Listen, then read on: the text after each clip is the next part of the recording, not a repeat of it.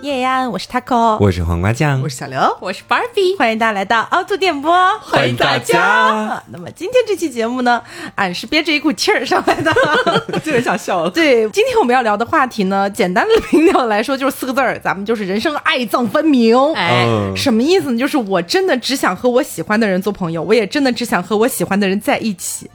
呃，大家听到我义愤填膺啊，是因为发生了一个故事。嗯，但是在我给大家讲述这个人神共愤的故事之前，我们要先感谢一下我们本期节目的金主妈妈，让我们欢迎 Lovefree 洛菲。耶！欢迎大家如果有听说过洛菲这个品牌的话，很有可能是几年前他们比较风靡的一款这个口红键帽的啊，机械键盘，哎，一个机械键盘，那个当时我记得是特别火的。那么这次呢，我们也把这款风靡许久的口红键帽的这一款键盘放到了我们的微博凹凸电波上面来给大家做一个抽奖。哎，送一位了。是的，大家可以去到我们的微博凹凸电波来参与这个转发抽奖的活动。那他们后来呢，又推出了百分之一系列的键盘，真的很美丽，哦，美死了！一会儿我们会给大家介绍一下哦。嗯，那么这一次呢，也是赶上了六幺八的大促福利嘛。大家如果想要参与本次活动的话呢，就可以去到某宝搜索 L O F R E E，找到他们的某宝官方旗舰店，给客服报暗号凹凸电波。同时不要忘了在下单的时候再备注一下“凹凸电波”这四个字。更多的活动详情和细节，我们都放在了我们的公众号“凹凸电波”和本期节目对应的那篇推送里面。我建议大家这期一定要去看一下，真的很漂亮，真的很漂亮。而且我说句实话，就是我写《三体》的稿子能写出这么多字儿，全靠这个键盘了。好，推荐大家先去看一下这个视频，真的美爆了。嗯，那后面我们再慢慢介绍它的产品哈。嗯，OK，那我现在给大家讲一下这个人神共愤的故事是怎么事儿哈。嗯，就是呢，我曾经有一个大学同学。他跟我呢关系不算特别的亲密，但是在大学期间算得上是普通朋友的关系吧。嗯，那咱们节目不是最近几年有点风生水起了吗？哎，然后我偶尔会在我的朋友圈分享一下我更新的一些节目啊等等的。啊，这个姐们呢，她突然有一天就来私聊我，她说：“哎，Taco，你在做那个电台是吧？”我说：“啊，对对对，就是呃，是是有这么一个节目，呃，有什么事儿吗？啊，有有有什么合作的 项吗？对我一开始还以为是什么商务合作，你知道吧？结果他接下来跟我说，现在还有人在听电台啊。我说，呃，倒也是有啦。你到底是来干嘛的？就我整个尬住，我说还是有的啦。他就说，哎，那你这电台做的怎么样啊？嗯，我你知道这个时候让我很尴尬，我也不能直接就上来就王婆卖瓜，自卖自夸，对不对？嗯，我就说还可以，还可以。然后他就跟我说。哎，我听说我们大学那个谁谁谁好像都上过你的节目，对不对？对，就是我们之前的一些嘉宾嘛。嗯，我说对对对，他们都上过，怎么了？然后他们都认识是吧？对，都认识。然后接下来跟我来了一句，那我觉得我就没必要上了吧。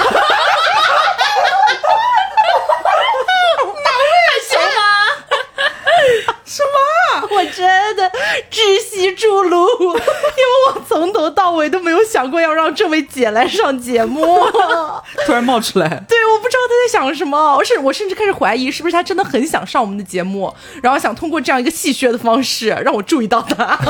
这个质疑现在没有人在听播客这档子事。对，然后她发了这句话之后，我都不知道该怎么办了，我就说哦哦好。那就不用麻烦你来了哦。对啊，我真的大无语。所以，我们今天就想来聊一下和没有那么喜欢的人去做朋友的那种感受，嗯，以及和真正喜欢的人做朋友是一种什么样的感觉。嗯，我给大家举个例子哈，就其实在我初中时期呢，我有一个跟我做同桌做了三年的一个女生朋友，嗯，呃，其实这个姐，我们就称她为菊姐吧，因为她真的非常人淡如菊。OK，对，就感觉她呃中考结束了之后就马上去当尼姑的那种人淡如菊。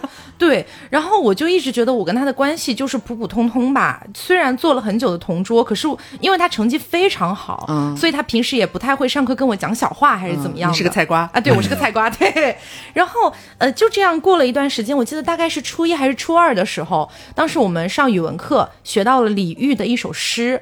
然后呢，我就非常非常的喜欢李煜这位诗人，然后并且呢，在下课的时候，就是我也跟我的同桌讨论了一下，就是我跟他表达了这么个意思，我说哇，今天我觉得李煜这首诗真的写的好好，大概这么一个感觉，嗯，然后他当时也是人淡如菊的状态回复，嗯，是的，大概 对，然后就让我觉得有一点点受挫嘛，就会觉得说好像哎，我是想跟你拉近一下关系，你是不是嫌弃我成绩不好还是怎么样？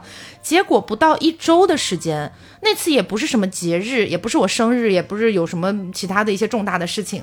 他突然之间在大课间的时候，偷偷塞给我一本书，然后我一看，上面写的是《李煜全集》，哦，他记下了。对他记下来了。然后我当时就说：“天，你你你你你你你，我已经结巴了，你知道吗？我说不出话。”然后他就满脸就那种春风一样的笑，然后跟我说：“你那天不是跟我说你很喜欢李煜的诗嘛？然后我们楼下的书店正好在那种大甩卖书，啊我那天就路过就看到了有这本，我就想到你了买来送给你了。哦，哦，好暖啊，好善良的女孩子啊！，对，但是你知道到这儿，我依然是对他抱有一种感激的情绪，嗯我并没有觉得说我们好像已经成为非常非常好的朋友了。感谢李煜。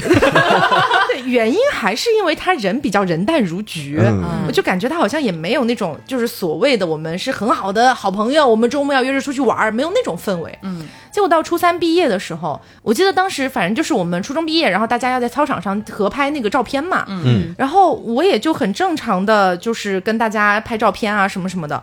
跟他合照的时候，就我们那个时候不是还拿着那种就是像素没有那么高的手机嘛，就那样自拍。然后自拍完了之后，他突然跟我说：“我有一点话想跟你说。”我说：“你说。”然后他说：“其实这三年我一直非常珍惜你这个同桌。”哦，哇，我觉得心里好暖，你知道吗？因为我觉得说，好像我一直以为这三年以来，除了李煜诗集那件事情之外，基本上都是我有一点想要跟他当朋友，可是我感觉他始终有点距离感。嗯可是我没有想到，他其实性格可能本来就是一个比较淡的人。嗯然后他在初三毕业的时候跟我讲了这番话，我真的一直记到现在。哦，觉得她啊，是真的是感觉是个很温暖的女孩子。对，可能她没有那么善于表达，对但她心里面其实都记得。对，而且我想你了，玲儿。而且在毕业之际这样的一个情况下，我觉得她应该也是有鼓足勇气的，对因为可能要面临分别嘛，她就觉得是不是分开之后可能没有办法跟你讲这段话，所以在分开之前想要就是告诉你，她其实也蛮喜欢你的。对对对，嗯哦，这就蛮不差。对啊讲讲我的造币事吧。也没有遭逼事啊，其实算是一个小八卦跟大家分享。这件事情的初始发生时期是在我大概十几二十岁的时候，刚上大学不久。呃，那个时候还在就是一个追星女孩的一个动作，嗯在网上认识了很多的基友嘛，嗯，包括之前也有跟大家讲过，我们和就是网上基友有一个激情面基去看演唱会的一个动作，其实发生过数次，嗯，就是和线上的一些朋友们在线下真实见面去做朋友的那一种，嗯，然后呢，在这个过程当中，其实认识以以搓搓为首，大家可能还记得啊，以搓搓为首，除了搓搓之外，还有好几个不同的朋友，大家都来自五湖四海。第一次见面的时候，你觉得哦，好神奇，就是我可能本身在生活当中是一个稍微有一些社恐的人，但是好像为了大家好像都喜欢呃同样一群好像闪闪发光的偶像，然后在线下能够成为朋友的样子。但是呢，大家听过一句老话，就圈子不同别硬融，你知道，有些人我从那个时候才慢慢意识到，好像人和人之间交朋友的那种氛围是有不同的气场的。嗯，就好像是说，有些人你刚一见面和他聊聊天，你好像就觉得，哎，好像是同类人，是可以在今后的生活当中慢慢的有一个比较近的距离去连接起来的。嗯，但是有一些人，你可能从第一次见面，你可能表面上嘻嘻哈哈，很多人在一起，你觉得哦，大家好像从今天开始认识之后，大家都是朋友啦，以后就可以常联系啊，我去那边你可以找我啊，怎样怎样，巴拉巴拉之类的。但是其中不乏可能就有那么零星几个，你就觉得好像和他确实有那么一点点合不来。会感觉磁场不太一样。啊，对，不是说他做了什么不好的事情，还是怎么样，就是就是你们在相处当中，他的一些言行啊，或者你们就是交往的时候，这种感觉，你就会觉得，哎呀，说不上来，怪怪的。我知道，就是氛围不对。对，你就不是那么想要主动亲近他，或者是他和你搭话的时候，你总觉得有一点点啊，我不是很想要，就是你说什么，倒也没有，就是有点勉强自己。说实话，有那种感觉。但是呢，呃，因为毕竟也没有发生任何的冲突，大家五湖四海认识一场，哎、相聚即是缘，嗯，大家就一直维持着这个微信的联系。到后面之后，慢慢不是大学生活结束啊，包括毕业啊，步入社会之后，其实和饭圈的基友们慢慢联系的人，其实是越来越少，越来越少的。嗯。直到后来，呃，是几年前吧，我听到我基友们的一些讨论，无意之间得知了一个消息，就是其中当时有一个我觉得就是八字不合的一位女士，嗯，她后来还依然混迹在呃饭圈当中。但是呢，发生了一件事情，他做了粉头，然后做了一些什么相关乱七八糟周边还是什么，具体我不记得了。然后后来卷款跑路，被全网通缉。哦天！你知道，就是我那一瞬间觉得，虽然听起来好像有点马后炮啊，但是确实你就会觉得，我当时好像就觉得和他不太合，感觉不是一路人，嗯，没有那么那么真心的喜欢他，想要和他做朋友。然后没有想到几年之后，他居然会发生这样的事情，让大家觉得还挺丢人的，就是干嘛要做这样的事情？然后我可以举两个例子，就是当时发生了一些什么小小的事情，让我觉得好像和他相处，哎，有点不太对劲那种感觉。就我们当时追的是 K-pop，就是追一些就是韩流韩流 idol，其中有那么一两次，咱们也有浅浅进行一个什么接机啊这种的动作的。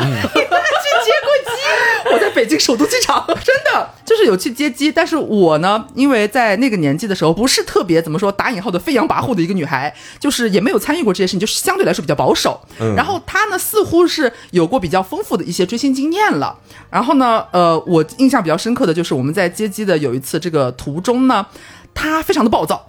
就是一看就脾气很不好，他个子也很高，然后拿着那种大炮就是要拍嘛，他是资深站姐是吗？呃，也没有到资深吧，我只能说他是资深的那见习个站姐，资深 K 炮老狗，你可以这么说，可以这么说，就是追就是韩流明星很多年，就是呃拍图啊什么这比较有经验。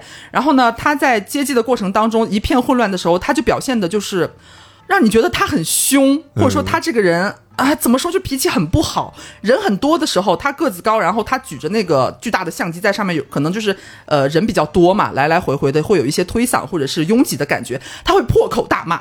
就周围大家全都是粉丝嘛，就是可能互相就是挨一下或者怎么样的，也没有人专门说要去干嘛他，但他就会非常生气的去大骂一些脏话，类似于就是呃呃呃呃呃，俏里哇俏里哇这种吗？俏里哇俏里哇，给老鸡滚开这种。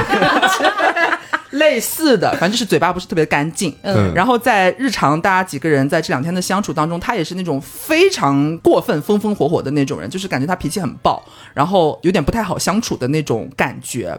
然后没有想到后来会发生这样的事情，然后在饭圈当中流传了开来，最后又传到我的耳朵里。嗯，然后我就会觉得，嗯，确实感觉不太一样，因为在之前还没有得知这件事情的时候呢，我们互相之间其实偶尔还是会有联系的，和觉得玩得好的一些人。但是后来呢，呃，像我前面讲的，大家逐渐渐行渐远嘛，可能一开始你认识的有七八个人，最后你几年过后联系的可能就那么两三个人而已。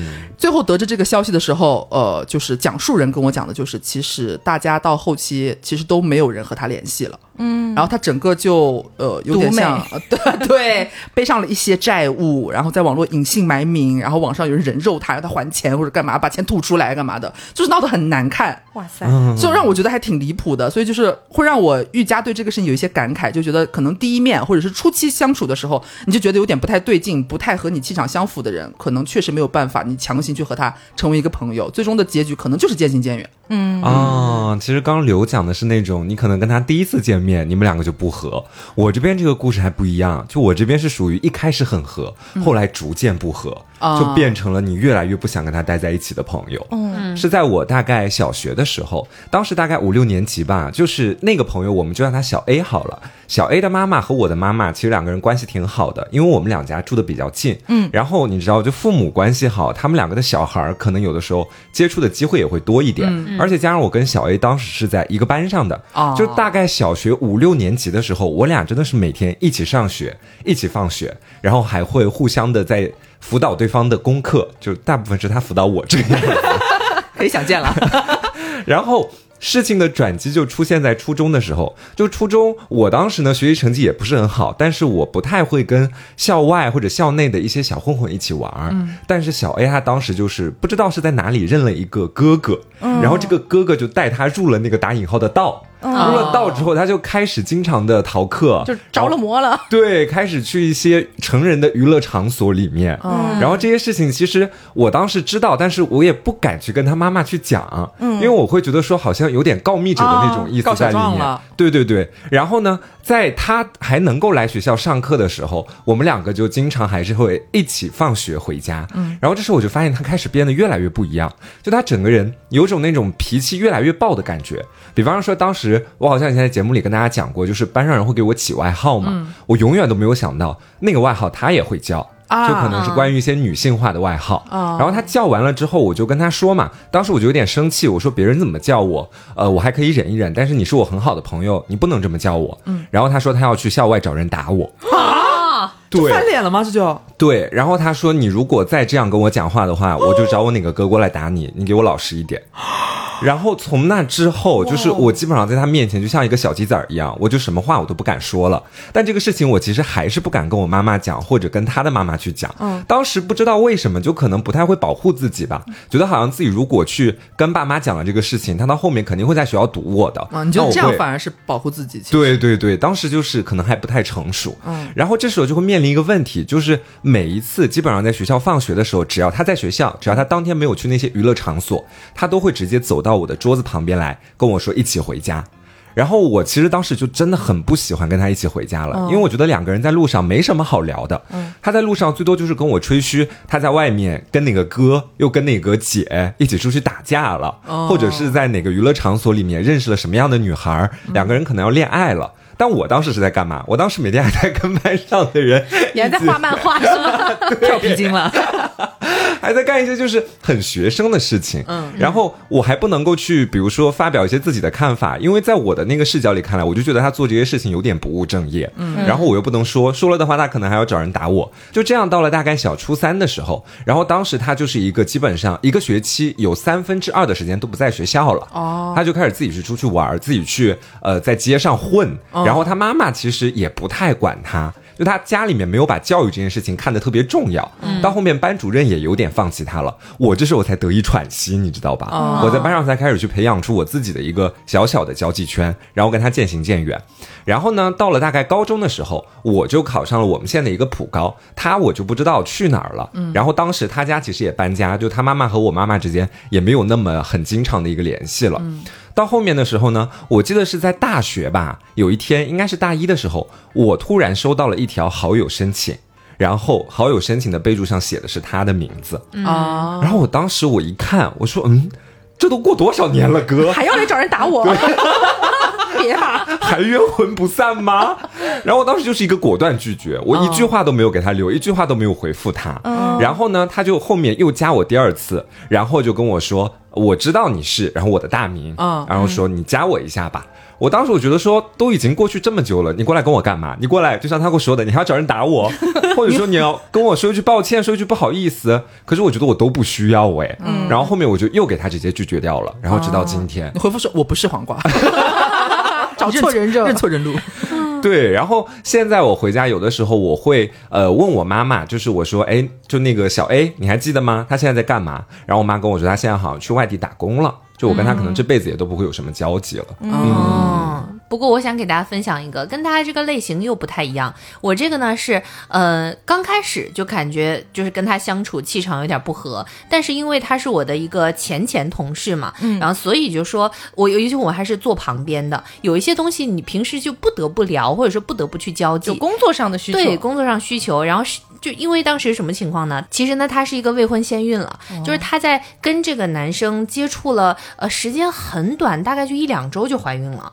对她怀孕了之后呢，就经常会跟我分享说，我到底要不要跟他结婚？嗯，然后我就觉得，嗯，就是也不能说用三观去跟他说一些事情，然后或者说呃去指导他怎么做，我觉得我没有这个权利或者资格。嗯，然后说你呃有一些东西你可以自己进行选择嘛。然后最后呢，反正他们是结婚了。结婚之后呢，哎，这个他的另外一半在外面也是彩旗飘飘啊对，彩旗也没有说对对他或者是对孩子多上心。然后呢，他自己还总会自己进行 PUA 自己，就是他会自我说，其实他是爱我的，其实他对我很好的，其实他很爱孩子的，他甚至还会下班回来看一眼孩子的。只是看一眼，对就是爱孩子嘛。对他经常会这样去说，然后有的时候我听这些东西，每天感觉负能量满满嘛，我就不太想每天跟他这样说话。但是有的时候我稍微开导他几句，他反倒还挺开心的，他就总会跟我说，他开始 PUA 我，他说。啊 你也要找像我这样的老公吗？他说：“嗯，每天跟你聊天之后，我感觉我的人生还是有一点光芒的。或者说哎，你跟我说完这些，我感觉我有被开导到，我就感觉我有帮助到他，所以我不太能拒绝他去找我一些聊天。啊，他鼓励你，然后对黏你黏的更死。对，然后他有时候深夜一两点钟还会找我聊天。他给了你反馈机制，你知道吗？对，而且有时候最夸张什么？他跟我那种六十秒的语音，他会连续给我发两页或者三页，都在吐槽说他的这个另外一半对他有多么的不好。又做了什么什么？对，又做了什么什么事情？真的很恶劣，很恶劣的一些事情。比如说，呃，之前什么在产检的时候，然后他另外一半就说自己这个孩子呃看起来不像自己的，对，或者说嗯平时在家里不让他进家门等等。什么？对，他会给我分享，然后我给他开导半天之后，嗯，他后来说我是不是应该把这个孩子打掉，然后从此嗯不再跟他联系？我说对。然后我到后面直接说，我说对，你应该这个不要跟他再继续交往了。我说你现在回头还来得及。我跟他有很多很多这样的来来回回，来来回回。有一天晚上，他跟我又吐槽了很多。我说行，那你分手吧。我又跟他开导了很多，我也给六十秒语音，我开导了三页。不能拨打一个语音电话吗，姐？然后你们知道吗？很神奇，我以为他听进去了。然后他说：“Barbie，其实呢这些道理我都懂。那我问你一个问题，你一定要回答我。我说什么？他还爱我吗？我怎么知道他爱不爱你啊？对呀。然后我就说，我又不是他，我又不知道他内心在想什么，我也不知道他对你的心思到底是如何的，这都得靠你自己体验，对不对？结果他说什么？他说：嗯，每天跟你聊完之后，我确实很有收获。明天再聊，拜拜。”然后依依然不选择分手，不选择离开。对，是的，甚至到现在我已经离职那个单位很久了，他还会经常给我发消息。就比如说他们分居啦，你是他的救赎啊！对他有时候说：“哎呀，好久都没有聊了，最近看你这个生活过得还挺丰富的，我来给你发个二十页，我给你添点堵吧。”他会给你留一点空闲的时间，就是让你也分享一下自己生活里的负能量什么的吗？并没有，他就整个塞满，不给你任何话口。对，甚至有一次我说：“哦，最近真的还蛮累的，我这个日程排的还蛮辛苦的。”我其实这样也是反面的在说，我没有这么多时间来应付你的这些事情。结果他说：“行，那你多休息休息。”你听我说啊，对，就是我说任何一件事情，他有时候会问我，他比如说开启话题，他这么开启的，他说芭比，你最近有没有谈恋爱呀？或者说芭比，你最近跟那个男生怎么样啊？没等我回，他说，哎，我跟你说呀，我最近跟我这个老公怎么怎么样了啊？对我都不用回复的，他只是需要一个对话框，可能对面是不是你都不重要，就回一个已阅。是的，每次在我不想理他的时候，他就会适时的出来一句：“你是我的救赎，你是我的一道光。”我觉得他会成为 AI 时代的最大受益者。他最需要一个 AI 来倾听这些东西，对嘞。所以这种就是不得不去跟他进行交往。当时，现在当然我可以去拒绝他了，因为没有什么交集了嘛。嗯。但说实话，其实我最开始去上班的时候，我是非常害怕跟同事交朋友这件事情的。嗯，因为我总觉得说我们只是同事，你知道，而且我又是一个很标准的摩羯座的那种思维，我就觉得公对公，私对私，要画的很明显的那种。但是当时在北京上班的时候，我们之前不是吐槽过北京那家公司嘛？嗯，但那家公司里面还是有正常人的，其中呢就有一位姐，哎呦，这位姐真的是让我觉得依然是如沐春风。宝岛姐，对，宝岛姐，当时宝岛姐呢就。就是在我们的那个公司里面当的是一个客服类似的这样的一个职位吧，我记得。后来那个公司不就是开始觉得大家的那个工作饱和度都不高嘛，他就开始给每个人塞别的工作，然后就开始跟宝岛姐说：“宝岛姐，你去跟 Taco 学一下音频剪辑。”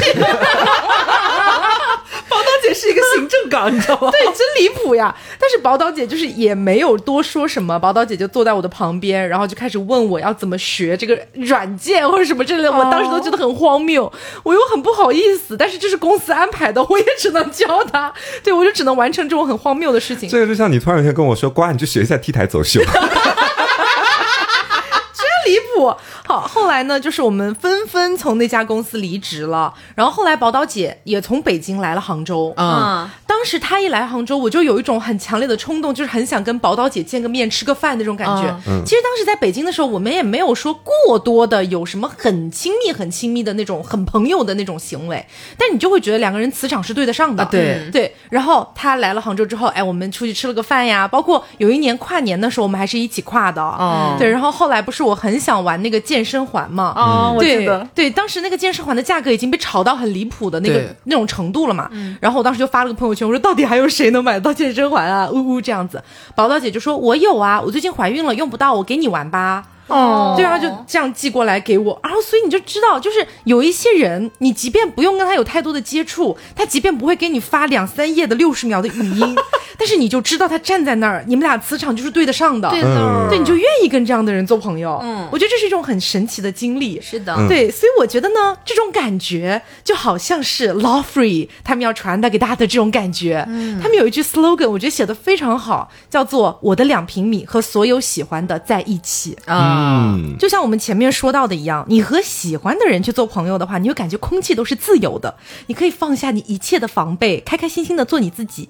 但是如果你和不喜欢的人做朋友，就会像芭比老师一样，或者像我们其他人的那种经历一样，就要变得小心翼翼，冷不丁还有可能会被背刺一下。哎嗯，所以说，我们觉得交朋友这种比较私人，而且是比较自由的这个事情里面，能选择还是应该选择自己喜欢的人去做朋友。对，嗯，那也给大家介绍一下 Lawfree 这个品牌。首先呢，Lawfree 是一个设计师原创生活品牌，它主打的就是两平米这个概念。对，比如说办公桌的两平米，哎你可以摆放一些什么东西呢？化妆桌的两平米，你又可以摆放什么东西呢？哎，也可以是承载你爱好的两平米，可以是都市丽人的每一天，也可以是江河湖海。Lawfree 他们在用心的为每一件产品去注入有趣的灵魂，他们希望触手可及的每一处都是我喜欢的。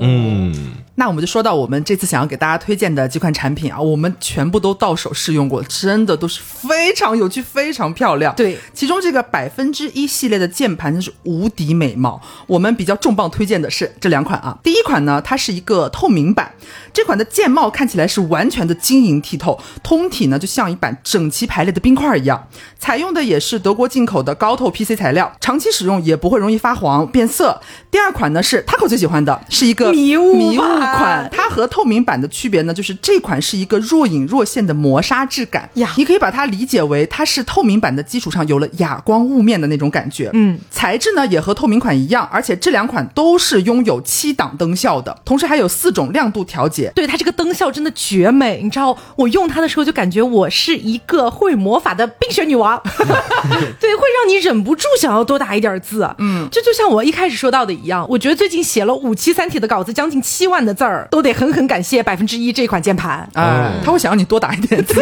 因为键盘真的很有趣而。且你会感觉你是愉悦的，你知对道吗？对对，嗯它在那个变换不同灯效的过程当中，会给你很多那种心情快乐的感觉，让你觉得工作好像也没那么枯燥。对具体的那个灯效哈，我之前在微博有发过，大家也可以再去看一下我们的公众号，我会把视频放在里边。呀它那七种灯效的切换真的美到窒息，而且它还有一个非常不错的点，这两款都是支持有线连接和蓝牙连接的，而且是全系统都兼容的。是的，另外呢，百分之一系列还有一款新品是暖黄色的，叫做慢。这一款的键帽呢是带纹理的，大家也可以去看一下。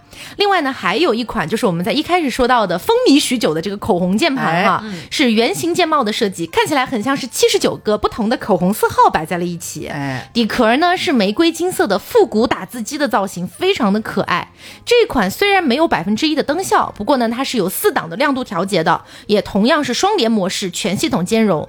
以上这三款键盘，我们觉得都是能够满足日常办公场景的所有需求的。对，会大大提升你的这个办公幸福度。嗯是的，那最后再给大家浅浅安利一下他们家的复古桌面风扇，长得很复古，但产品功能很现代，是的非常好的模拟了自然风的效果。你把它放在桌面上，也不会吹得人眼睛发干。除此之外呢，还有多档的风力调节，多档的摇头角度，还是充电款，支持有线、无线的模式，续航可以达到五到八个小时左右，还可以在前端的棉片上添加上香薰精油，吹出来的风都是香香的，重量也很轻，夏天的时候摆在桌子上面是又好看又好用。是的，对，所以 Lovefree 整个品牌他们主打的就是一个两平米的概念，不管是化妆桌上，还是办公桌上，还是延伸出的更多的可能性上，都希望在这个空间里面给大家营造出一种愉悦的氛围感。对也就像他们的 slogan 说的那样，我的两平米和所有喜欢的在一起。是的嗯那大家如果感兴趣的话，就可以去到某宝搜索 Lovefree，它的拼写方式是 L O F R E E，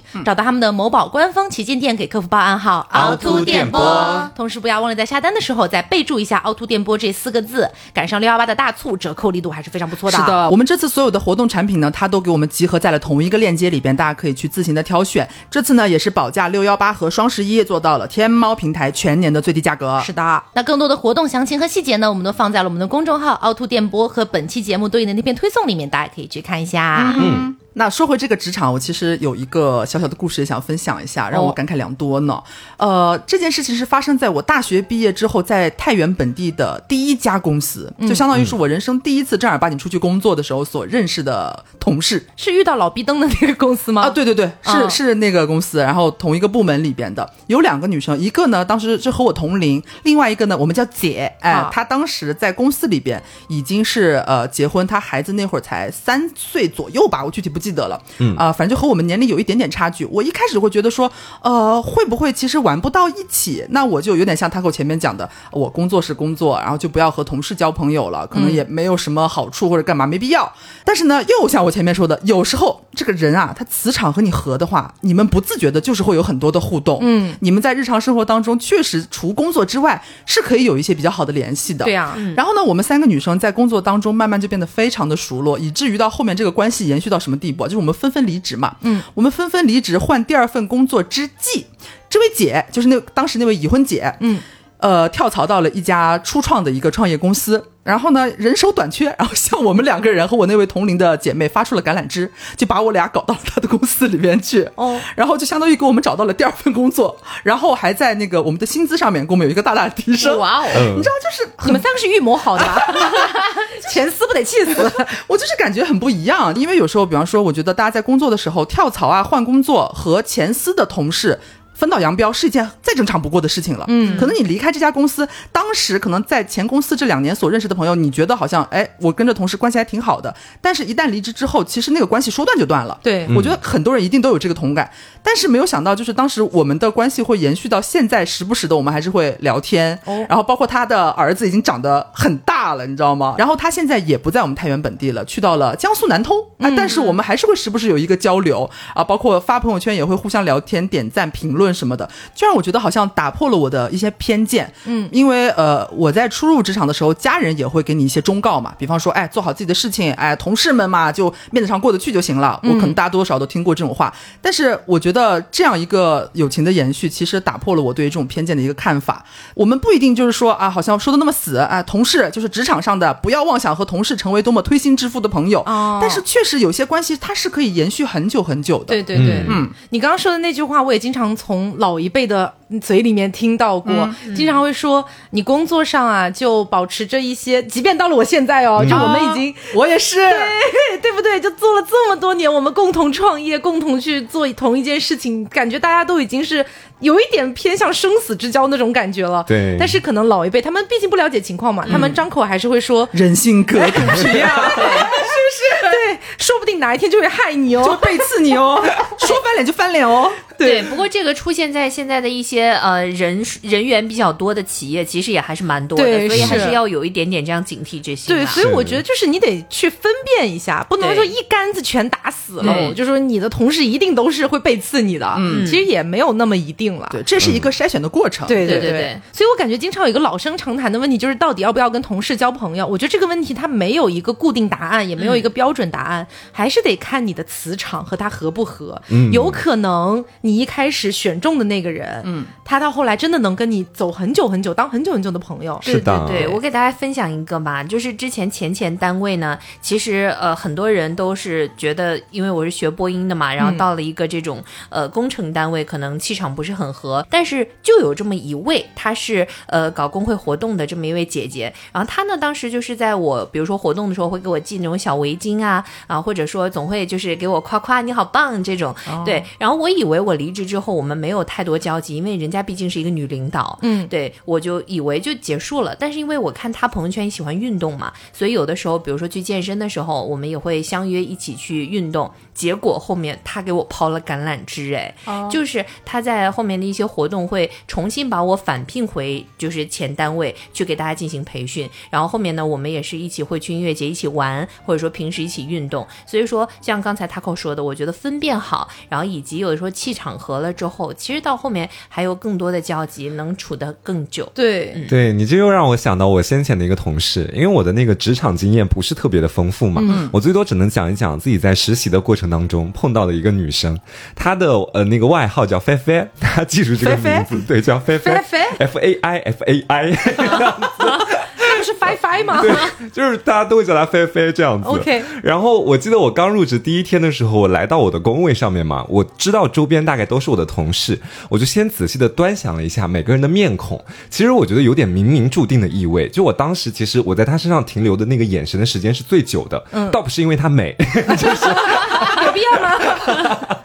开玩笑，开玩笑，只是因为我觉得他看起来很面善，我当时心里面就有那种预感，我说我应该会和他成为朋友。嗯，然后我们俩是因为什么样的一个机缘，就是开始就搭上第一句话的，是当时我在我们的那个小组群里面，我就问领导，我说公司的 WiFi 密码是多少呀？然后领导就跟我说，菲菲，密码跟他说一下。然后我当时看到领导回的那条消息，我还不知道他叫菲菲。我说这个公司大家卖萌干什么？把 WiFi 叫菲菲，密码跟他说一下。菲菲密码是大家叫 WiFi 密码这样一个别称是吗？我当时觉得说干嘛啦？为什么到这个地方来工作第一天，感觉就是在接触一些很不一样的东西。然后后面我就没说话，然后是他在下面把那个 WiFi 密码跟我说了，我就才反应过来，哦，原来他叫菲菲。后面我们就中午一起去食堂里面吃饭，吃饭回来的路上面呢，我就开始有意无意的想要跟他就搭两句话什么的。哎，WiFi，当时很多同事都在一起聊天嘛，可能就是一个话题，然后他讲了上句，我接了下句，嗯，然后我俩的关系就越来越近，越来越近。其实我原本的时候也跟你们一样，就是我也觉得好像在进职场的时候，身边的不管是朋友还是家人，都会告诫你一句，就不要去跟。职场里的同事太交心，嗯，所以我当时我觉得说，嗯，固然跟他很投缘，但人心隔肚皮，把我的肚皮缝得再厚一点吧。然后后面的时候，真的是因为相处的时间比较久了，就他其实是一个很好的人。我在工作上刚开始过去，我其实有很多东西不熟练，因为我自己学的是播音，但是我做的是品牌。这是八竿子打不着的。对，而且我其实很多时候在大学里面，就比如说要交一个作品，我们可能不是不那么经常以 PPT 的方式做呈现，啊很多时候都是你现场直接上镜，或者你直接张嘴就来。然后可能有的时候领导汇报要做 PPT 啊，我觉得好多问题，这时候我可能就想要去请教一下他，当然也是挑他，就比如是说，呃，在不那么忙的时候，嗯，然后因为当时大家都是实习生嘛，还没有那么强的一个竞争观念，嗯，觉得说都是互帮互助。比方说他有时候他想不到选题，他就到我这边来说，哎，你关于这个有没有什么好的想法？然后我就会就是我说来一根，抽烟。我以为你要摇摇头说，嗯，人心隔肚皮。不 了不了，然后我们就在那个外面去抽烟，然后一边抽一边我在跟他讲我的想法什么样的。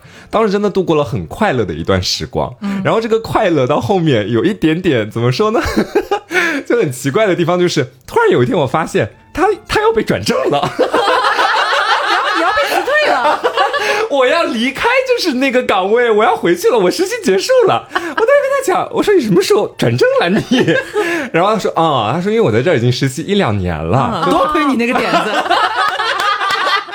就是他其实比我早去蛮久时间的，啊论资历他也该转正了。嗯然后我当时我就开玩笑嘛，就跟他就时不时我就酸他，我说哦，有的人能进猪场，像我可就不一样了。然 后他就在那边也在跟我开玩笑，然后到后面踩着我的背上去的呢。到后面毕业之后，我们俩还是会偶尔联系，但是不得不说，确实是联系变少了。嗯，因为他工作很忙，我工作也很忙。然后现在工作果的话，真忙吗？干嘛？我老板觉得我工作不饱和是吗？现在让我去学那个 T 台走秀了，是不是？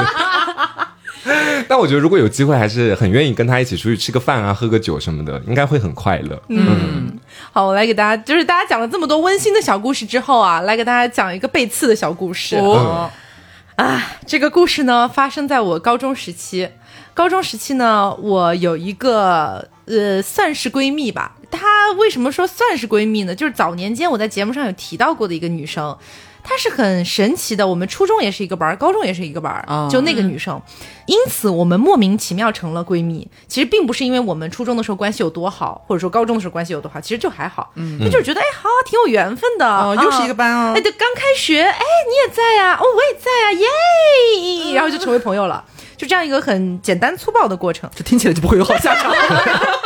对，为什么我跟他初中的时候关系就没有那么近呢？当然就是因为磁场没有那么搭啦。嗯对，但是你到了高中之后，你把两个磁场不太搭的人强行绑在一起，那就一定会出事儿嘛。嗯嗯，当时是这样的，我大概是高一还是高二的时候交了一个男朋友，然后这个男朋友呢，就本来我们谈的挺好的，突然有一天我们俩就突如其来的分手了。就分手之后，我就觉得很奇怪，因为我高中的时候，大家也知道哈，高一十五六岁哈，就对于这个感情这块东西呢，就是说非常的幼稚的状态。嗯，我那时候是经常拿分手来做要挟的啊，我我我我知道这个肯定是放到我现在肯定不对，但我当时确实是这样的。然后我就经常拿分手来做要挟，这男的一开始呢，就是不管我怎么说，他每次都是就是会流眼泪，然后会求我，然后会就是雨中相拥那种，你知道，就打死也不分手的那种。突然有一天，他就主动的跟我说：“我们还是爽快的答应了。”哎，不是答应，他主动跟我提的。他主动跟我提，然后我当时也很要面子嘛，我就说那就分呗。然后我也没有再联系他什么的。啊，后来我越想越不对劲，你知道吗？我觉得怎么会突然之间变化这么大？嗯，我就开始做侦探，我就开始去调查到底发生了什么事情。哈，从各种的一些社交软件啊，类似于微博啊之类的蛛丝马迹，我终于发现。这个男的其实早就和我另外一个算是零点五个闺蜜吧，嗯，在网上有了一些个交流。啊，哎，他俩呢就是有了一些个，比如说什么爱心的那种小互动啊，或什么什么之类的，在我跟他分手之前。啊，于是这个男的应该是勾搭上那个女生之后，他就过来主动跟我分手，要衔接了，对，那当时我肯定是有点愤怒的呀，是吧？虽然说我当时肯定也是有点幼稚，有点作，但是我这个相当于是被别人那个啥了嘛，对吧？我肯定不开心嘛。好，于是呢，我就去找了我刚刚说到的那一位初高中都在一个班的那个姐妹。嗯，我说你陪我出去走走，我们兜兜风，然后我跟你就是聊一聊这些事儿，然后我倾吐一下内心的郁闷，对不对？啊，倾吐完了之后呢，我就跟这个姐妹，我就跟她讲，我说你绝对不可以再跟那个女生有任何接触了。啊，他俩本来彼此关系，我们大家都认识，啊，关系都还可以的那种。我说你绝对不能再跟他接触了。不然你就不是我的好朋友了，这是一种背叛。对我绝对不容许这样的事情发生。然后那个女生呢，当时就哎说可以啊，没问题。我本来也看他不顺眼了啊，他什么人啊，他哪能这样啊？反正就叽里咕噜骂了一通嘛。我当时觉得我们的友谊还得到了一个升华呢。当时觉得说太好了，跟我统一阵线，对不对？有好受一些。对，那肯定不能就是说你还跟他做朋友，那我成什么了呀？对吧？嗯，就这样。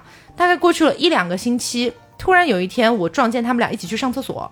哇哦！但你知道，在高中时期，女生一起去上厕所，这背后代表了很深的含义。对，感情是不错的。嗯，我当时就在想，有没有可能是巧合，或者他俩搞拉拉了？你说，你还别说，那个抢我前男友的那个女生，就是我早年间在节目里讲到过的，初中的时候是铁 T 的那个啊。哦，他是由 T 转职，就是他躲在厕所里面。然后发那个微信说：“老婆，你还好吗？什么之类的，就是他。对，然后她高中转直女，然后抢我男朋友，就这样的一个女的。好，反正就是我看到他们俩一起去上了厕所嘛。”然后我心里就又开始打鼓，我就又开始做侦探。我高中的时候很爱做侦探，我就开始调查他们之间的关系，结果发现他们从来没有断联过，包括就是他们的各种微博还是什么别的一些社交软件，都是那种就是啊爱你什么之类的，从来没有断绝过。只是当面好像避着你一点，是不是？对你跟他聊完之后，下一秒他去跟那个女生说：“跟你说啊，今天他可吐槽你了。”你还别说，真有可能的，绝对是这样的。对，所以从那天开始，我就跟他俩都绝交了，然后我就跟他俩都不怎么说话，也不会在一块出去玩或者什么的。可是他们俩都没有任何的，就是说，你来问我一下啊。那个人也就是默认这件事就这么继续下去了，对，就这么继续下去了。然后一直到现在，我虽然还加着那个女生的微信，但是我从来都不会去主动联系她，她也从来不会主动来联系我。哦，但就是你知道，真的就是说，在初中的时候磁场不对，就别在高中做朋友，就是这种感觉，你知道吗？提醒一下未成年听众吧，真的很后悔，真的被狠狠背刺哎。哎，你说到这个，突然又让我想到一段也挺悲伤的回忆。哦，就当时也是在我小学的时候，我记得我是上期还是上上期跟大家讲，小学的时候不是挺不受待见的嘛。嗯。然后当时我在班上，其实也有一个呃，在当时那个阶段，我觉得是挺好的朋友的一个男生。嗯。然后我记得他是那种矮矮的。胖胖的，看起来很可爱。然后我当时跟他不知道是因为什么机缘巧合，两个人就玩的挺近的嘛。他写的一手好字，我也写的一手好字，我们就经常交流一些书法相关的东西。哇哦，好风雅哦。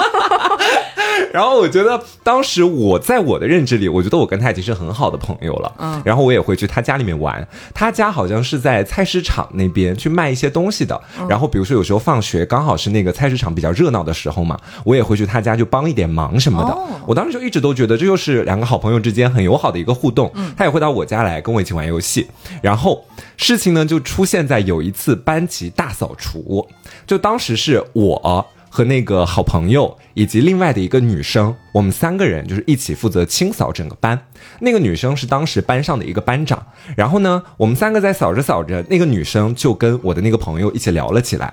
因为你知道，当时我在班上其实是很不受人待见的，然后大家都会觉得不能跟我一起玩儿。哦然后那个女生就去问那个我的朋友说：“哎，你跟瓜是朋友啊？你怎么会跟他是朋友啊？”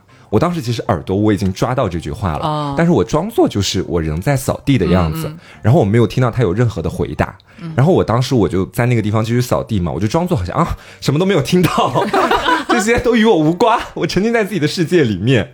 然后我过了大概小呃几十秒吧，我听到他说不是，然后我当时我就挺震惊的，我的那个扫帚都停了。他否认了与你的朋友关系。对，我就蛮生气的。我说啊，我们不是朋友吗？我就这么直接问他，然后他说也没有到朋友吧。这么当跟我讲你面这。么回你哦，对，就是当时在班上，我们三个人站在三边，然后他直接这么跟我讲，中间是那个班长，然后那个班长当时就是也是一副看热闹不嫌事大的那种感觉，然后。我说完这个之后，我就很生气，我就直接扑上去，有点要跟他扭打在一起那种感觉。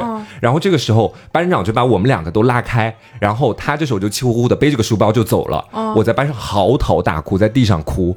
然后那个班长当时他是属于那种班级有点小人精感觉的人。嗯其实这个事儿是他挑起来的。对但是他看到我哭之后，他害怕了，他觉得我可能会回家跟我爸妈去讲，然后我爸妈找老师。这样的话，他这个班长位置可能不保。你知道，在我们在我们那个小学，大家都被权谋就是 蒙蔽了双眼。我以前跟大家讲过，阴谋阳谋，利欲熏心。对然后他当时就跟我说：“他说啊，我不是故意的，刚刚就是开玩笑的，我也不知道你们两个到底是不是朋友啊。然后就刚好问他一嘴嘛，然后你不要难过了，我送你回家好不好？我当时我觉得我什么我什么圣母啊，我说什么就是白莲花，我答应哎，然后我就把眼泪抹一抹，我说可以啊，没问题，我说一起回家吧。然后我就把他邀请去我家吃饭，然后跟他一起玩赛尔号。我真的，我现在想想这个我都生气，你知道吗？哎然后玩完赛尔号之后，我当时我又觉得说，哦，好像跟他有点成为朋友的那种苗头了，就是我会觉得我挺缺一个朋友的。然后他后面就吃完饭之后，他又回他自己家，然后在班上我们两个还是就是不太交际。然后关于他的事情其实还有很多，到后面如果有合适的话题，其实可以跟大家去分享。她真的是给我童年阴影的一个女人，真的很可怕。他，嗯。哦，不过我也想到我这边有一个童年阴影哎，在初中的时候，就是我当时其实成绩在班里算是中等的，但是呢，我们有一。帮玩的比较好的朋友，大家成绩都很好，然后尤其是跟我玩的所谓很好那个女生，她是那种能上省重点高中的，就是火箭班的那种类型。嗯。对她其实已经很优秀了，就是无论是她成绩也好，长相也好，外形也好，我初中的时候是一个二百多斤的胖子，然后天天被别人说就是我很丑，或者说呃我又高又壮，然后又高又胖，我其实已经习惯了，我知道我自己不好，然后但是呢，他有的时候会在偷偷私下会跟我说啊，其实你很可爱或者什么的，但他后面逐渐发现，就其他我们这一帮玩的比较好的几个朋友，无论是男生和女生都呃相比于他更愿意跟我玩之后，他就开始算计我了。啊，对他表面上跟我很好，但其实我们那会儿快中考了，快中考在内蒙考中考，它是有三项，一个是跑步，一个是实心球，一个是立定跳远。然后在这三项里，只有跑步我的分数是很低的，他呢也是在跑步比较低，但是他每天跟我说什么？他说啊，我我我也是很低，我身体不好，我很柔弱什么的。然后他说，哎，我也不知道这个中中考到底怎么办。然后在学校每次跑步，他也会就是落后于我，对他他就是表面上跟我说，他说啊，我觉得这样的话你可以更自信一点。但是到了中考的时候，他考了满分。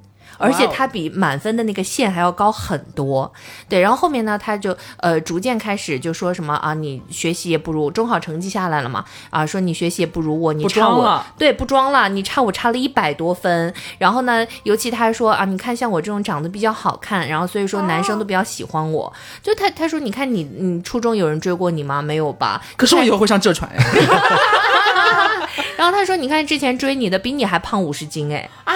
对他是这么跟我说，啊对。然后他已已经不装了，尤其到后面最令我心碎的是，我其实那会儿是呃初中升高中那个假期，我去办了健身卡，然后因为我们家住的比较近嘛，我当时去有一天我在跑步机上看到他了。”但是我没有去叫他，然后就去问我教练，我就说那个女生她大概什么时候来的呀？说、哦、她来已经有一两年了。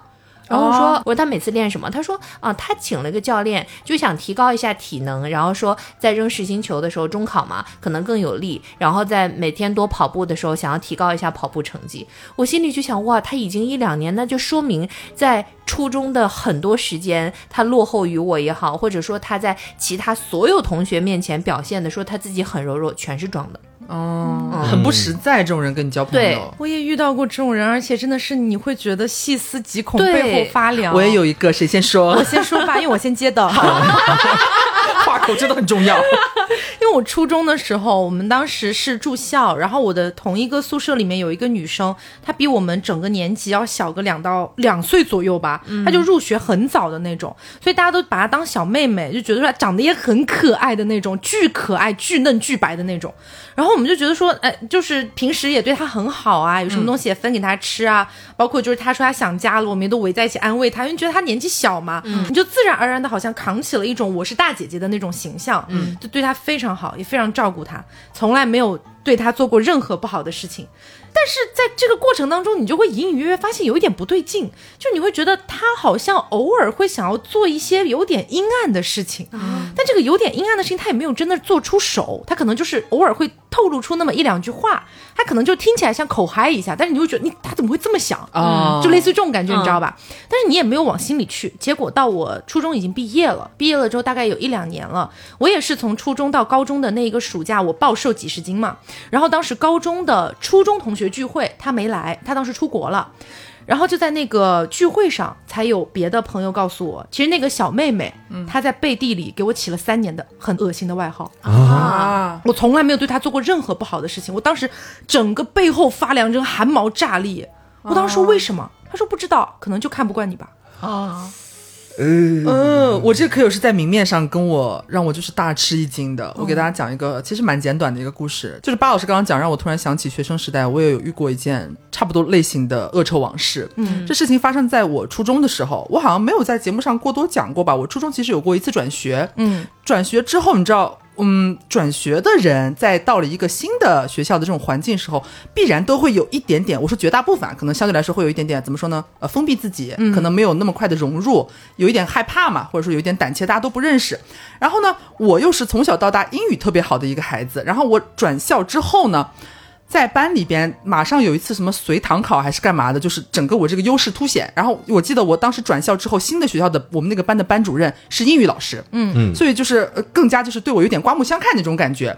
然后呢，呃，慢慢在这个班级熟悉起来之后，大概可能有个半学期的样子吧，其实已经逐渐都已经认识了嘛，都熟悉了嘛。班里边有两个英语课代表，其中一个是女孩子。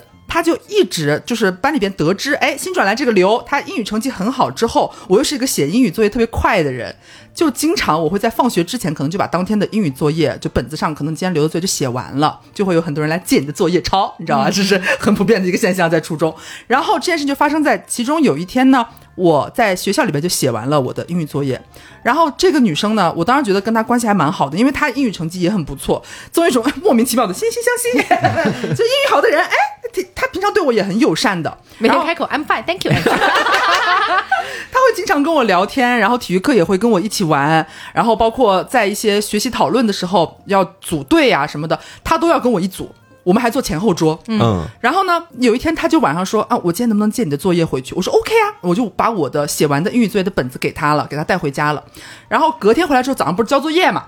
然后这样我们是前后排，我们当时班里边有一个收作业的一个逻辑，就是你要按照学号交上去。然后我们那个座位又恰好是按照学号排的，他在我前面嘛，所以他就早上来就说，我帮你顺便就交了吧，等于是早上就没有把本子还给我，让我自己交作业。他就把我的作业本连同他的一起就交了作业了。结果到了下午上英语课的时候，班主任进来，然后要发作业嘛，就是他批改好了嘛，批改好了前一天的作业，开始发本子下来。发完之后，每次都会留几本，就可能问题比较严重的，或者是有一些没写作业啊，或者怎么样的，老师要进行一番批斗。然后我就看到我的本子为什么一直没有发下来？果不其然，老师叫了我的名字，说：“刘，你为什么没有写英语作业？”我说：“怎么可能？”然后他把我的本子递给我说：“你的作业是空空如也，你的作业停留在就是在前一天啊。”我说：“怎么可能？我一头雾水，我根本想不清楚怎么回事。”然后我就是有点百口莫辩吧。我说：“不可能啊，因为我根本不知道发生什么。”我说：“我写了的，我前一天的作业在学校就写了的。”他说：“你拿回去自己看。”班主任有点生气，有点不耐烦，就把本子甩给我。我打开一看，我那几页作业根本就不见了，他给我撕掉了。啊，我靠，他努力撕的很干净，但是我就是往开使劲扒那个就是装订的那个部分，有看到其实还是有一点残留在里边的，有三页，他把我作业撕掉了，然后早上说我帮你交吧，然后把我作业交上去，对。所以你有争辩吗？我想不起来了，过去有点久，我说实话，我有点忘记后头结局是怎么样，但是我记得这件事情。但其实他好蠢哎，他对所以这样又能怎么样呢？对啊，所以我就说他这是一个做到明面上的，就让我当下我觉得瞬间就寒心的那种。就是当我扒开作业本的装订页的那一刹那，看到那些残留的纸张的时候，你一瞬间就明白是怎么回事了。啊，而且我我也会只能是你一个人干的。对，而且我说实话，我也觉得他很蠢，但是我觉得为什么呢？有必要吗？我把你当朋友哎。我们平常就是你也没惹过我，我也没惹过你，大家就是很正常的，就是日常生活、学校、校园生活都过得很开心。为什么你要做这样一件事情呢？我觉得这个我我能够解释，他可能觉得说，呃，你们英语都很好，他才是那个最好的。对，对对，也只能这么解释。对但是当时确实让年幼的我心里对这个这种朋友啊，觉得这是我喜欢的朋友啊，他怎么会这样对我呢？结果就真的当面发生这样的事情。你要找他对峙，他可能会说：“呃，不是我撕的，是班主任撕的。怕你英语太好，抢了他的老师位置。所以这这件事情其实也让我就是印象非常深刻。我就觉得说，有时候搞不好会看走眼，所以朋友还是需要一个长期的一个积淀，你才能分辨出到底哪些人他是真心对你好的。有些人不是说你可能当面觉得，哎，我好像挺喜欢他的哦，挺对眼缘的，哎，是不是我们可以长长久久？哎，low，他会撕你的作业本，没想到。对，其实之前网络上关于这一类的，就是被别人背刺，或者说突如其来受到一些你根本意想不到的来自别人的伤害的时候，有一句话很好的就可以解释这件事情是什么呢？就是。别人优秀并不会影响你优秀，嗯，就是你看到别人优秀，并不一定要把他拉下水才能证明你也是优秀的。就好比你是一个美女，然后你出去逛街的时候遇到了另外一位美女，难道另外一位美女非常美丽就会显得你不美丽吗？其实你们俩都是美丽的，嗯，所以我觉得可能在某种程度上会有一些人或许想不通这个道理吧，嗯。呃，就嗯会出现被背刺的情况。嗯，那我顺便有个问题想问一下大家哈，就我们聊到现在为止，聊的都是跟交友相关的嘛，不管是职场还是以前校园里面的，就是说跟喜欢的人交朋友和不喜欢的人交朋友，大概是一个什么样不同的感觉？嗯，想问一下大家，那如果是恋爱呢？啊、大家有和自己不喜欢的人尝试交往过吗？妈呀！还真有哎、啊，你有哦？我有哎、谁说不是呢？真的吗？你们俩都没有哦。我我怎么说？我我会有这种情况，就是一开始肯定是出于对这个人的喜爱、喜欢，我才会在一起。但是可能在过程当中，慢慢发现，哦好像我可能是一时上头，或者是中间发生了什么岔子，搞得我没有那么喜欢他了，会有这样一个转变。嗯，但是这不算。啊，好，那你来。我是真没有，我是从小到大真的所有，比如说跟我真的是在一起过的，都是一定是我很喜欢的。就假如说我不喜欢他的话，真的不会给他一点机会。哦，哦，那我们俩谁先讲？你先讲吧，这时候开始推诿了你。先开麦的。嗯，我曾经的有一任对象，其实我们俩谈了没有多久，大概也就小一个月不到吧你。怎么像在忏悔一样？这算是我的一个常规操作，就基本上谈不了那么久。但我觉得和喜欢的人谈一个月不到，和和不喜欢的人谈一个月不到，那感觉是完全不一样的。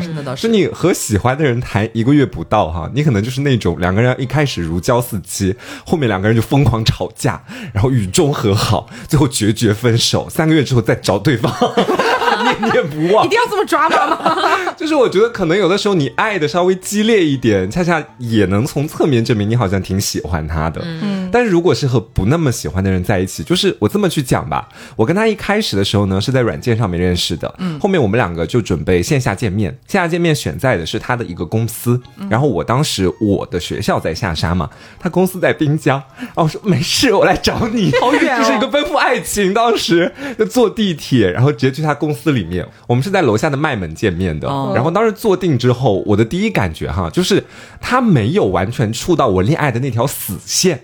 就如果他出到死线了，我可能当天跟他直接聊完，然后我回家就要开始就是准备结束这段关系，结束嗯没有差到那个份儿上。对，就结束这段暧昧了，就等于是、啊他属于那种刚刚在那个底线上飘来飘去的，也不曾见他跌下底线，但是他时不时呢还要往上跳两下，就蹦跶两下，哦明白了就觉得说那蹦跶的两下就咚咚打我心上面，然后就会让我觉得哦是心动吗？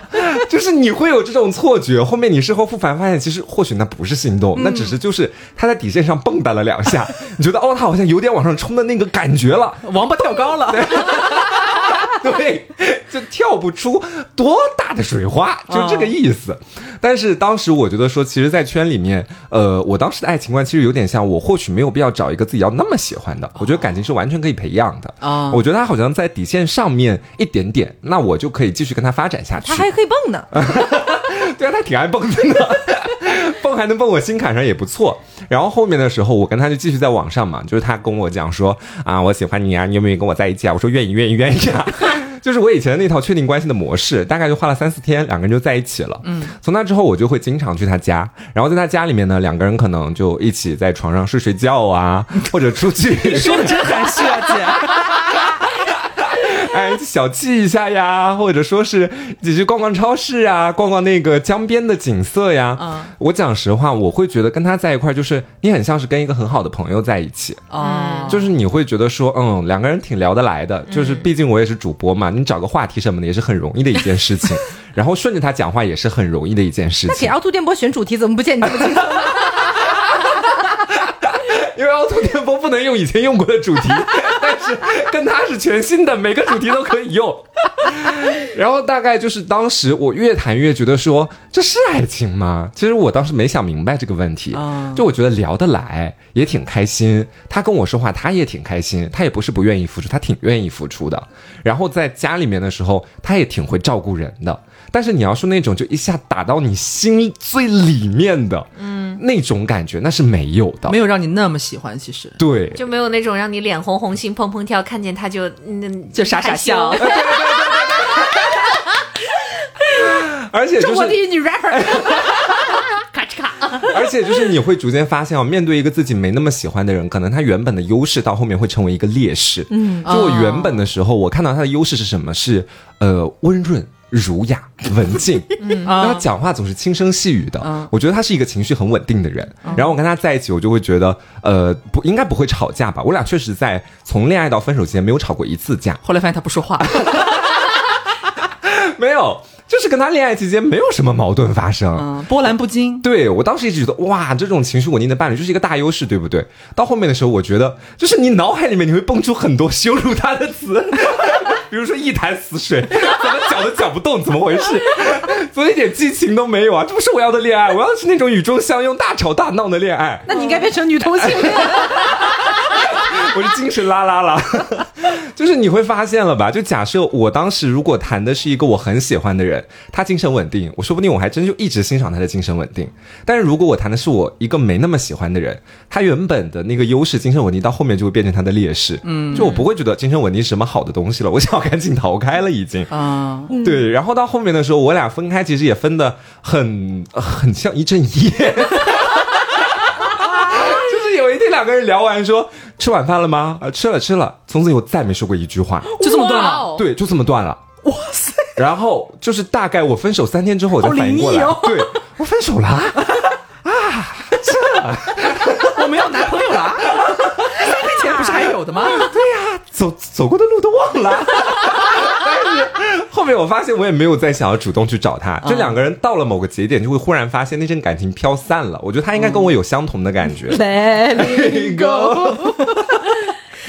把我想讲的都要讲完了，一模一样，是吗？就是我也曾经遇到过一个，就是在一起的时间应该也就两两两个月，呃，应该撑死两个月的时间吧，这属于我谈的非常非常短的恋爱了。嗯，然后也是一开始我就觉得他在我的。就是死线上面一点点 一模一样，然后蹦一蹦，是不是？是不是蹦一蹦？然后就觉得蹦一蹦啊，好像也行吧。而且主要是他当时有很多附加条件是非常优质的，嗯，那些附加条件如果跟我妈讲了之后，我妈应该会就是脸都笑烂掉的那种程度，嗯。我就想说，那不如就试试看吧。我当时也想说，试着培养一下，万一呢？嗯。就在培养的过程里面，我就每天就像那个难民一样。我每天就像难民一样，如果他不蹦跶，我就感觉我的人生一潭死水。他蹦跶一下，我还能稍微喘口气儿。嗯，他不蹦跶的时候，我就感觉完了，我要窒息了。我一定要尽早想办法逃离这现在的一切。好，后来我俩都用了“逃”这个字。对，你会感觉想逃，就实话实说。然后我会感觉很对不起他，也感觉很对不起我自己。就觉得我们这段关系明明可以不用展开的，他也不用那么累，我也不用那么累，我为什么要跟他在一起呢？我就会开始每天陷入这种很焦灼的情绪。后来实在是受不了了，我感觉我再不跟他分手的话，我俩的精神状态都要出问题，我就跟他提了，然后他也意识到了，其实我们俩的关系是有问题的，然后就比较和平的分开了。跟他分开的那一刹那，我感觉我能呼吸了，啊 我感觉我的生命有阳光照进来了，真的很可怕。所以从那以后，那是我人生中唯一一段，所以从那以后，我就再也不会跟那种就是他只会蹦跶一下的，而不是真的能戳到我心坎里的人谈恋爱了，我再也不会了。嗯，因为我体验过那种感觉，真的很窒息。呃，希望大家不要。哦，但其实也会有那种，就像我说的，你可能最一开始和他在一起的时候，你是喜欢他的，嗯，但是在过程当中，可能你们发生了一些莫名其妙、乱七八糟的事情，你对这个人心死，嗯，从那一刻就某一刻开始，你好像你觉得你不喜欢他了，嗯，然后有些很多人就会觉得，呃，可能还有挽回的余地，或者说他会心疼我之前互相付出的那么长的时间，比方说是不是已经谈了有个一年半载啦，哎，这么结束不有点可惜啊？但其实你当时你可能已经不那么喜欢他了，但是好像为了之前的日子，两个人都会将就，我觉得这其实也蛮难的。然后我就会想到我前前哎是第几段想不起来，反正就是有一段恋爱，就是最一开始是很喜欢的，但是到了后面你就会觉得我已心死，就是流的心就是已经一滩死水。哎，这数次出现一滩死水 这个词，然后。明明他也翻回来认错了，或者是去反思他做的不好的地方，他真心的向你道歉，希望你再给他一个机会。是大哥爸吗？啊，是啊，哎，谢谢你的提醒。是大哥爸，我甚至忘了他是谁。就是在那一瞬间，你会知道，只要你松口，这段关系还是可以继续下去的。然后你只要你愿意，你们可以当做什么都没有发生过。你或许还可以找到你曾经很喜欢他那种感觉，但是就是在你你确定你不喜欢他的那一瞬间，你就没有那么在乎他的感受了。就是即便他就是在就是隔坝再大，对，即便即便他隔坝再大，然后或者在哎，等一下解释一下，隔坝是胳膊哈，不要想。就是即便他会跟你就是非常怎么说，看似很推心置腹的向你表达他内心的情绪，真的很希望能够和你继续下去。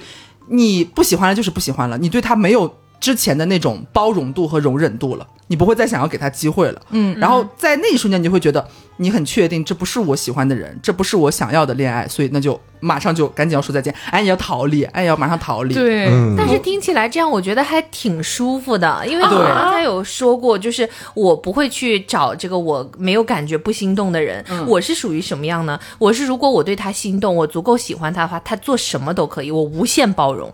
天呐，对，就其实这样的很痛苦，因为有的时候我自己认为啊，我就是呃，在有一些时段，比如说在我们不联系的时候，或者说在可能这段时间闹掰的时候，我感觉我是处在臆想当中的，就是我在幻想他在做什么，然后或者说幻想如果我们在一起是什么，以此来支撑我对他的喜欢，直到他下一次联系我。哦，对我是这个样子的。你不是在和 AI 谈恋爱吗？有的时候我觉得自己这样有点病态，但是我还是忍不住，因为我这一生感觉我致力在追寻的就是我喜欢他更多一点，或者说我们互相奔赴的这种，就其实有点就是自虐的这种感觉。但真的就甚至最夸张的一次是我从前比较迷恋的一个人啊，当然现在已经早就过去了。之前呢，是我们已经，但当时我也在读大学，我们已经约好了说当天要一起去到一个地方去玩。但是当天呢，就是他莫名其妙的晚上，我们在进行完一些床上运动之后，他就他就走了，并且他连酒店门都没关哦。啊，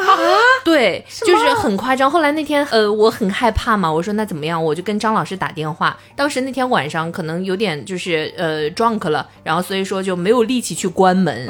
我就跟张老师说，我说能不能过来给我关个门？没有，你很远，他锁在学校里出不来。张老师，然后呢，我就说能不能陪我打电话，然后打打到早上。后来张老师陪我打电话打到了早上，直到我当时清醒了之后，我再打车回学校。张老师连夜发朋友圈，我我那冤种闺蜜。对，而且最后这真的让人很生气的，我自己都觉得我当时很傻。就是在过了一段时间，这个人又回来找我，他说啊那天对不起啊，哦我说好，我还爱你。姐，对，就是经常我就活在这种这种当中，所以有的时候我也在开导自己说，哎，比如说别人对自己好，那适当的，比如说去接纳人家，或者说看能不能去尝试一下。所以我现在也是在逐渐的去找到接纳和我喜欢的这种就是平衡点吧，就还在摸索当中。希望你的那个恋爱脑切除手术的这个日程可以提前一下，哎，不然咱就不容乐观。那我们今天跟大家聊了分为友情和爱情的两个 part 吧。首先，我们聊了和喜欢的人交朋友和不喜欢的人交朋友这两种感觉之间的一个差距，其实是非常大的。然后呢，还有就是差距更大的，就是你和喜欢的人谈恋爱，以及和不喜欢的人谈恋爱，这两个感觉之间就是云泥之别吧。嗯，一个让你感觉想逃，另一个让你感觉你就是以我个人来说吧。就哪怕说世界末日到来了，我只要能跟这个人在一起吃屎都是可以的。对，就是就是就是你跟喜欢的人在一起的时候才会有的感觉，但是不可能真的会去吃屎哈。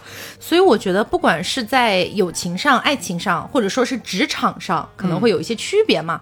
但是不管怎么样，你去选择交朋友也好，谈恋爱也好，还是要看两个人之间的磁场啦。嗯，如果说你们之间那种氛围是融洽的，并且是相互吸引着的，我觉得就可以尝试一下。嗯，包括我们其实，在前面也聊到了一些可能在我们之前。不管是上学还是长大之后遇到的一些，其实比较温情的一些快乐的故事，嗯啊，所以你在回想的时候就会感慨说，其实。我们的生活啊，包括日常的一些鸡零狗碎的一些事情啊，其实已经非常的繁杂了。嗯，如果说我们还是没有办法选择和自己喜欢的人事物待在一起的话，其实生活会变得怎么说，有一点点内耗，嗯，会消耗自己的快乐的情绪。对，我们也希望大家能够多留出一点时间来，能让自己和自己所有喜欢的一切待在一起。是的，那除了有凹凸电波陪伴的时间，以及和朋友、恋人待在一起的时间之外呢，大家肯定还会有一些独属于自己的独处的时间，或者。说工作的日夜，哎，苦逼加班了。是的，那我们也很希望呢，Lovefree 家的产品能够在专属于你的两平米里面，默默的陪伴着你，给你带来生活的愉悦和欢欣的这种氛围感。嗯，毕竟我们也经常在节目上说，人生说长不长，说短也不短。嗯，那我们觉得任何时候都应该是要快乐的，要开心的才好。就像凹凸电波一直以来想给大家传达的，也是希望大家获得最简单、最纯粹的快乐这个概念。而 Lovefree 是希望大家触手可及之处皆是我喜欢的。其实，在这两个点上，我们是相通的，是不谋而合的。嗯，那也希望大家未来都能找到自己喜欢的，拥抱让自己快乐的。嗯，那今天的节目呢，差不多就是到这里。在节目的最后呢，让我们再次感谢 Lovefree 对本期节目的大力支持。谢谢，这个 B 班还能继续上下去喽。好，那赶上六幺八的大促，大家如果感兴趣的话，就可以去到某宝搜索 Lovefree，他们的拼写方式是 L O F R E E，找到他们的某宝官方。旗舰店给客服报暗号凹凸电波，同时不要忘了在下单的时候再备注一下凹凸电波这四个字。那么更多活动详情和细节呢，我们都放在了我们的公众号和本期节目对应的那篇推送里面，大家可以去看一下。是的，希望大家都能够像 Lovefree 的那一句 slogan 一样，我的两平米和所有喜欢的在一起。好的，那么我们今天的节目就到这里啦，大家不要忘了，我们六月凹凸电波是双更的。是的，嗯，那么我是 Taco，我是黄瓜酱，我是小刘，我是 Barbie，别着急，慢慢来。拜拜。